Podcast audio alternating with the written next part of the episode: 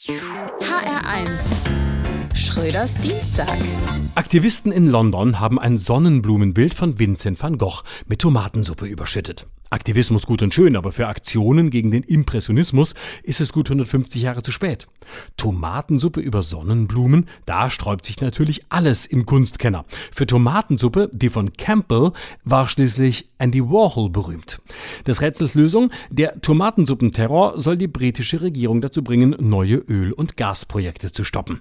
Dabei ist gar nicht klar, wie viel Ölfarbe per Fracking abgebaut wird. Und welche Farbe wo? Grün in Grünheide, Rot in Rothenburg, Gelb auf Sylt hinter dem Haus von Wolfgang Kubicki. Nun fragt sich auch, sind insbesondere die Museumsgänger aufklärungsbedürftig in puncto Klimakrise? Klar, auf vielen Bildern ist die Natur noch intakt, blauer Himmel, grüne Wiese. Möglich, dass viele Museumsgänger gar nicht wissen, wie es draußen heute wirklich ist. Die Umwelt ist jetzt schon im Expressionismus angekommen. Da wird es Zeit zu sagen, wacht auf, ihr Kunstliebhaber, Dali Dali. Aber wenn es der Umwelt hilft, dass man mit Lebensmitteln wirft, Bitteschön.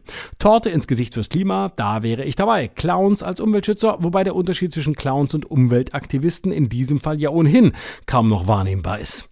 Und warum nicht? Museen könnten was dazu verdienen, wenn sie im Museumsshop Dosensuppe verkaufen. Es könnte Dauerkarten geben für Aktivisten, die sich länger wo ankleben wollen. Und Museumswärter könnten Tipps geben, welche Suppe farblich zu welchem Bild passt, beziehungsweise wo eine gute Gelegenheit wäre, sich an die Wand zu kleben, ohne dass man den Betrieb aufhält. Autohäuser in der Nachbarschaft könnten extra große SUVs verkaufen für alle, die sich aus lauter Empörung sofort einen Drittwagen kaufen wollen oder Altreifen zum Verbrennen für Trottel, die sich so provoziert fühlen, dass sie nun erst recht für die Klimaerwärmung sind. Neue Rezeptbücher könnten entstehen, ein Topf gegen Atomkraft, wenn man ihn auf Picasso schüttet, Gulasch gegen Erdgas, wenn man es über Mondrian kippt. Des Führers Lieblingskünstler Arno Breker und seine Skulpturen dürften natürlich nur mit Nazi-Goreng überschüttet werden. Schröders Dienstag. Auch als Podcast auf hr1.de. HR1. Genau meins.